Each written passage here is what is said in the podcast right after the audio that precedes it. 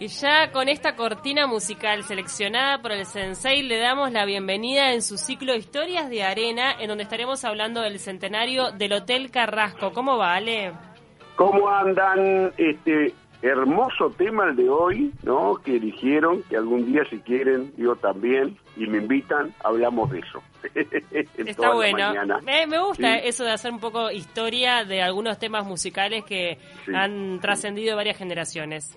Sí, este, en este caso al Carnaval del Uruguay, ¿no? Es un tema, es una, es una conga que tocaba los Lecuona Cuban Boys, ¿no? Era un grupo de música afrocubana que llega al Uruguay y que tiene un gran éxito hacia los 40, fines de los 40 por allí, con este un pianista conocido como Armando Orefiche, que va a ser el que va a quedar con el nombre después que se retire este Ernesto Lecuona, que fue el fundador, bueno, y esta famosa canción este, que tiene que ver, que se, se habrá bailado en los allí en el Hotel Carrasco, precisamente por eso le elegimos, ¿no? Yo le voy a proponer un ejercicio ahora, a ver, A ver. Ustedes saben que yo vivo en mm, Camino Carrasco y por le vivo Malvin Norte. Sí.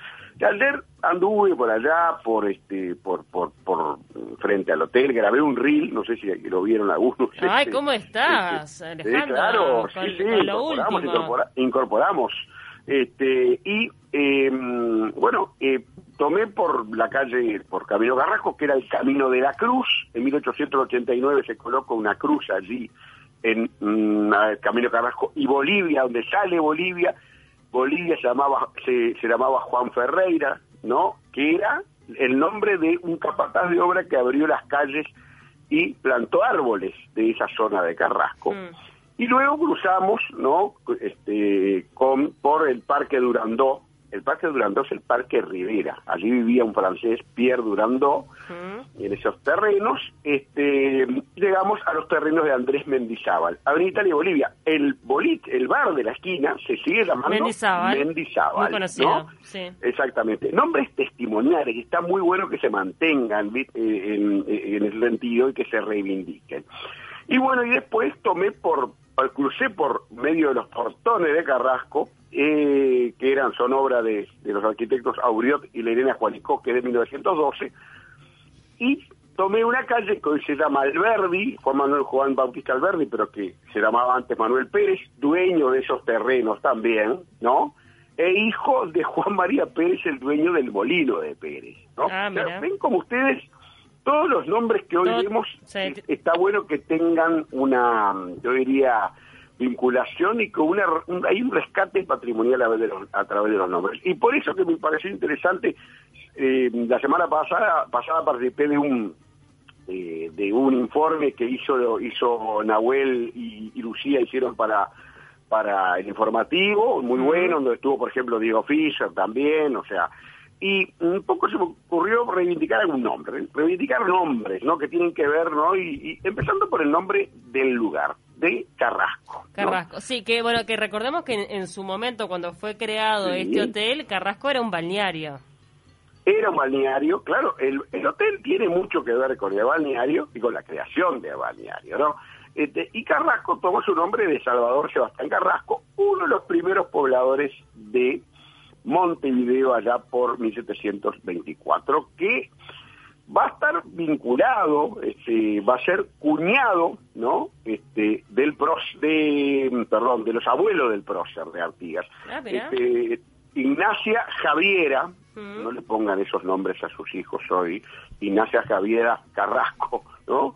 Este, eh, se casa con Juan Antonio Artigas, que eh, van a ser ellos abuelos del prócer. Y, en definitiva, Carrasco va a ser eh, un favorecido cuando llega a Montevideo, eh, en aquello que no era nada todavía, eh, va a ser un favorecido porque se va a entregar una suerte estancia cerca de la ciudad, en la zona de un arroyo que se va a pasar a llamar Carrasco.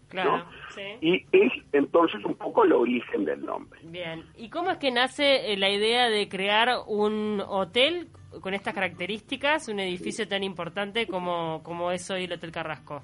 Y ahí, Paula, este, es muy buena pregunta, porque ahí entra otro de los personajes de esta historia, que es Alfredo Arocena.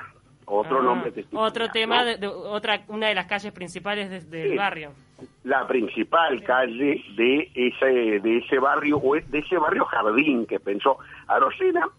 Mm, por allá, por fin del siglo XIX, este, era un abogado, empresario, banquero, fundador, por ejemplo, del Banco de la Caja Obrera, va eh, a un, viaje con, parte de su familia a eh, Europa y ahí es que ve en Ostende, fue la playa en Bélgica que más le impactó, la posibilidad de que, ¿por qué no hacer algo así? no O sea, no solo hacer un establecimiento mm, balneario, eh, como se estaban haciendo y pensando, o sea, hablamos antes en Positos, por ejemplo, en Ramírez, ¿no? con el, su parque hotel, Positos con su hotel de los Positos sino que había que, la idea sería eh, generar allí un barrio jardín, o sea que la gente también viviera ahí, o sea, no, no solo fuera un hotel, sino que viviera. Y allí es que, paseando a caballo por, por esta zona, eh, fin del siglo XIX, principios del XX, llega a, estos terrenos eh, y lo primero que hace es comprar un triángulo, que es lo que vendría a ser hoy las calles San Nicolás, Bolivia y el mar allí ese es el origen, ¿no? de eh, que después por supuesto se va ampliando porque se va hacia el este, el hotel queda más hacia el este. Mm. Em, ¿Y quién es que hace la inversión? La inversión allí, eh, Arocena va a iniciar el emprendimiento en 1906 y ahí se unen dos importantes este, empresarios que son José Ordeig también tiene calle, y Esteban Elena creo que también tiene calle. Ellos van a eh, ser los que en definitiva van a, con ellos se va a fundar la Sociedad Anónima Balneario Carrasco, ¿no?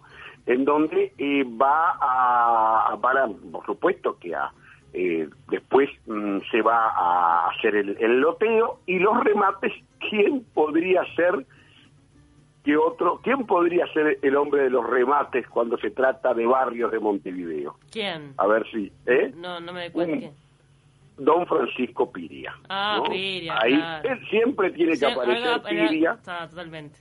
Eh, tanto, bueno, Piria, pero también va de 70 barrios de Montevideo. Piria va a también a rematar hacia 1911 y eh, otro personaje importante que tiene que ver con el trazado, con lo que es toda la parte de la urbanización, es Charles Tais, eh, o Carlos Tais en español. Era un francés que vivía en Buenos Aires y que tiene mucho que ver con lugares que nosotros conocemos en Buenos Aires, pero que muchas veces quizás ignoramos que tienen que ver con este personaje. El Parque Les Ama, los bosques de Palermo, mm. tiene que ver con las plazas de Mayo, la Plaza del Congreso. Eh, y ah. que eh, a, a se le ocurre, o sea, eh, se lo contrata, eh, lo contratan de aquí de, Montevideo, este, y a su vez también eh, llega, bueno, por supuesto, él tiene que ver con el parque urbano, que era el Parque Rodó, se llamó Parque Urbano a principio, a fines del siglo XIX, el Parque Pereira, que hoy se llama Parque Valle, y las plazas Cagancia y la Plaza Independencia también tiene que ver con esa visión o esa, mm, puede decirse, concepción que tiene que ver con el arbolado, tiene que ver con el enjardinado, en aquello que habíamos hablado en un momento que tiene que se relaciona con el contacto con la naturaleza de aquellas ciudades que estaban creciendo un poco impulso de la revolución industrial y, de la modernidad. Ahora, Ale, volviendo un poco a lo que es el Hotel Carrasco, bueno, eh, tenemos esta inversión de Arocena y estas dos personas que también este, hoy por hoy son calles importantes del barrio. ¿Cómo es que definen el estilo? ¿Cómo es que se hace esa obra tan imponente que hoy sigue siendo, este, la verdad, tan este, importante para, para nuestra capital? Eh, Mirá, Paula y, audiencia, el hotel, obviamente, o sea, en aquella nueva, en ese nuevo eh, trazado que se da eh, en esa zona, a donde era muy difícil llegar porque había que ir hasta la Unión y después atravesar Médanos, ¿no? No había Rambla, eso lo, dijo muy bien Diego Fischer cuando habló el otro día en el informe de la gente de, del Departamento Informativo. Eh, el hotel era algo que tenía que suceder, al igual que había sucedido el Parque Hotel, que era en 1909, y el Depósitos, del cual hablamos hace algunos programas, en 1912. Y allí eh, los arquitectos van a ser franceses también. Francia era evidentemente un poco eh, la orientación desde el punto de vista de estilo, la, de, sensibilidad, ¿no? Y se contrata a los arquitectos franceses Dunant y Malet, que van a ser los que van a hacer el primer proyecto, va a ser el proyecto de que, luego lo va a, a, continuar este eh, arquitectos uruguayos, ahora vamos a hablar de eso también, Em, y que en definitiva eh, el hotel vendría a ser un poco el centro. Si uno mira el plano, es el hotel eh, está sobre la Rambla y en una manzana central, ¿no?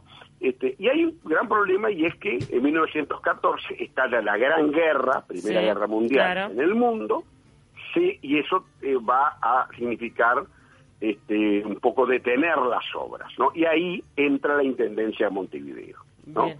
Eh, con la, en, la, figura de Santiago Rivas, el intendente que se había hecho cargo del Parque Hotel y que se va a hacer cargo también de la obra de eh, lo que es esa obra iniciada y que va, que por supuesto este, con un gran estilo francés, como decíamos, con incluso parte del equipamiento traído desde Europa, ¿no? Claro. Eh, mm, vamos a ver que también... Igual digo, ha, sufrido unas cuantas reformas, obviamente, desde que su construcción hasta la actualidad, eso está clarísimo. Sin duda, porque estamos hablando de más de un siglo, ¿no?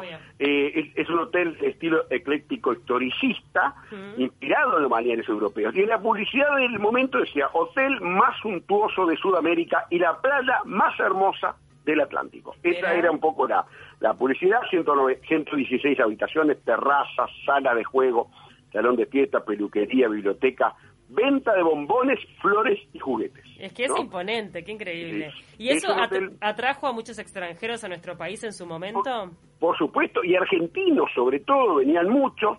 Este, bueno, el, mm, finalmente ahí participó en la final de la obra un arquitecto uruguayo que fue presidente de la República, Alfredo Valdomir, de quien ya hemos hablado, también que participó en la restauración, ¿se acuerdan?, de Santa Teresa y Octavio Zambucetti.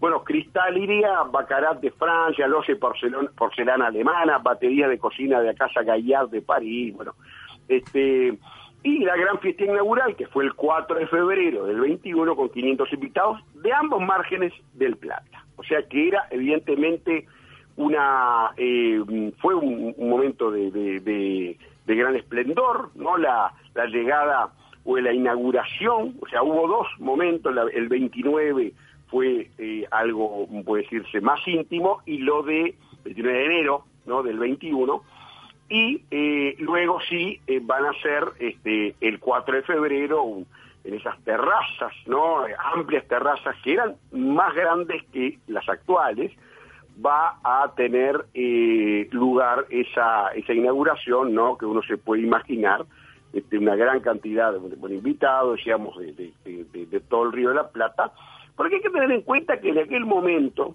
todavía, estaba hablando año 21, Punta del Este no tenía el auge, el este uruguayo no tenía el auge para los argentinos. Es que ni siquiera, digo, no, estaba ni habitado, había gran parte de los terrenos, era todo eh, baldío, ¿no? Había muy poco.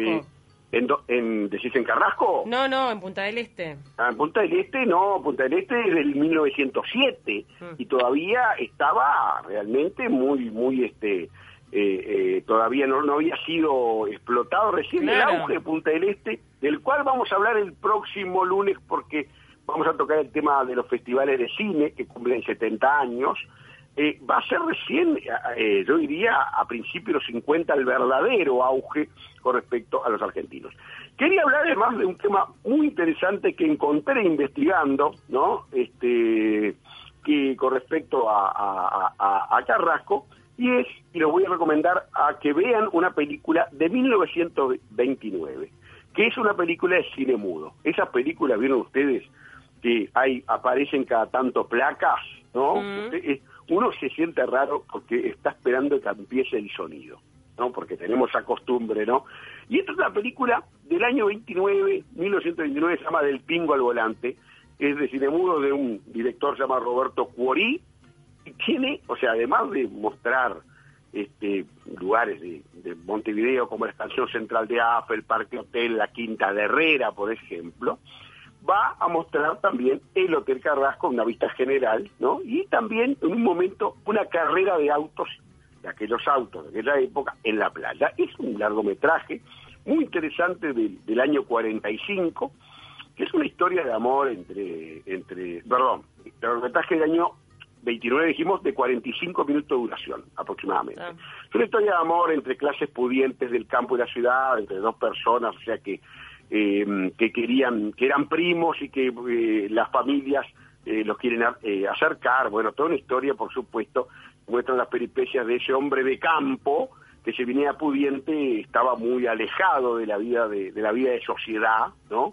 Este, y que verdaderamente en esa, en esa del, por se llama del pingo al volante, mm. y esta película fue digitalizada en el año 2018 por la, por la gente de UDELAR, o sea, de la Universidad de la República, y está en el Archivo General del Uruguay, y está en YouTube, el que le interese verlo, ¿no? Está muy interesante porque ahí aparece el hotel, aparece el hotel de época. En su momento de, auge. Ahora, el, hotel, este, yo recuerdo que hubo, vivió como diferentes etapas a lo largo de la historia y en un momento también estuvo cerrado. Y venido a menos, este, era muy triste esa imagen cuando uno entraba a Montevideo y tenía como referencia al Hotel Carrasco que estaba de terror, la verdad, hasta que finalmente fue adquirido por Sofitel. Exactamente, porque tuvo más de, creo que casi más de 10 años.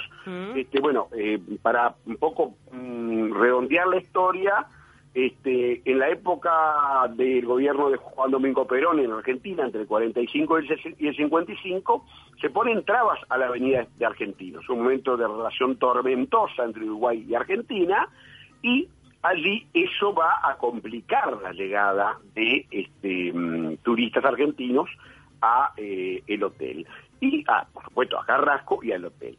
Este, y por supuesto que ese momento de, decadencia coincide también, por lo que vamos a hablar el lunes que viene, y es eh, la fundación del Cantegril Cante Club con los festivales de cine. O sea, Argentina, los argentinos empiezan a tomar más hacia el este y bueno, y a partir de allí, por supuesto que ya decae ¿no? el Hotel Carrasco como una infraestructura turística para argentinos que buscan ya trasladarse más al este.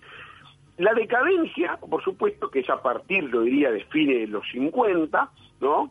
Este, tiene que ver con ese esplendor de Punta del Este, y lo que tú decís, Paula, es este, el hotel sigue siendo de la Intendencia, lo mismo que el Parque Hotel, son siguen siendo de la Intendencia. Sí, sí, la administración es lo que se, la gestión, digamos. Ahí está, en el caso del Parque Hotel pasó a el Mercosur, que lo administra, que lo usa como sede, y en el caso de este, el Hotel Carrasco, eh, está, bueno, primero una primera concesión en los años 90 del siglo pasado, que fracasa, y la segunda concesión, que es la actual, ¿no? La de eh, con capitales franceses y Codere, que es capitales españoles, que tiene que ver con el casino, que volvió a funcionar en el año 2013. O sea que Evidentemente, eh, el, incluso ayer estuve por esa zona y el entorno, ¿no? que todavía afortunadamente las casas que uno puede ver cerca, como por ejemplo las que están muy cercanas, que son por ejemplo una de ellas fue la casa de los Arocena, porque ese es otro también otro tema, la arquitectura que se mantiene en esos lugares, que es por supuesto patrimonio, que este, mm, está, mm, por supuesto, la lucha por la preservación, por supuesto que no se puede construir en altura en lugar, porque hay que preservar precisamente toda esa arquitectura. Y, bueno, y ahora, lamentablemente, no por un problema uruguayo, sino con esto de la pandemia, el cierre, que es lo que impide estar celebrando ¿no? los 100 años de eh, el hotel, como se merecía, evidentemente, al ser un emblema de Montevideo. No se hizo nada, claro, ni siquiera virtual, nada. No se, no, no se pudo hacer nada. Quizás sería buena idea en la medida en que mejore este, este con, la llegada de la vacuna en la segunda mitad del año. que quede pendiente, este, Que quede pendiente y que se tome, como muchas veces pasa, como se cumple ese año, que sea el año de, o sea, eh, de esto se lo, se lo tiramos como idea este, a que les llegue a, quienes hoy están a cargo de, la administración del hotel que sea el año y que en la segunda mitad podamos estar celebrando y por qué no escuchando aquellas congas, como decíamos recién, o bueno, el tango también con Juan D'Arienzo, ¿no? que era un compositor argentino con director de orquesta que por supuesto también era habitué de aquellos bailes, ¿no? Que eran eh, bailes de carnaval, por mm. supuesto. En estos, eh, en este mes, por ejemplo, era habitual, ¿no? La, la, la, la presencia de orquestas que venían de Argentina a eh, animar y los distintos ritmos. Estamos hablando el, la conga, el tango, o sea, eran lugares en donde la gente iba a, a aquellas, aquellas fiestas de muchas veces fiestas de máscaras, ¿no? Que era, tenía ese encanto de, no saber con quién uno estaba tratando. Pero evidentemente es eh, un lugar que vale la pena este, visitar. Yo ayer fui un ratito, estuve en la playa y eh, verdaderamente está muy muy bien conservado el hotel y hoy tenemos que, que enorgullecer, enorgullecernos que recuperamos un patrimonio. Totalmente. Paula, que, estuvo en ruinas. Estuvo en ruinas totalmente y por suerte ahora lo tenemos este nuevamente vigente, cerrado hoy por hoy por el tema de la pandemia, pero bueno, esperemos que la situación pueda revertirse rápidamente. Nos tenemos que ir despidiendo, Ale. La semana que viene vamos a estar hablando, ¿ya tenés el tema? Sí, decíamos festivales de cine de, Monte, de Punta de Ay, Alén Delon fue que estuvo, ¿no? Al, Alén Delon creo que estuvo en alguno, pero por ejemplo, para que ustedes van llevando, Jules Briner, Gina Lollobrigida, este, el primer bikini con Marina Bladi y Mirta Legrand, por supuesto. o sea, el, la, gente del espectáculo argentino también presente en esos eh, que era Hollywood en Uruguay. Totalmente, era la época de oro total.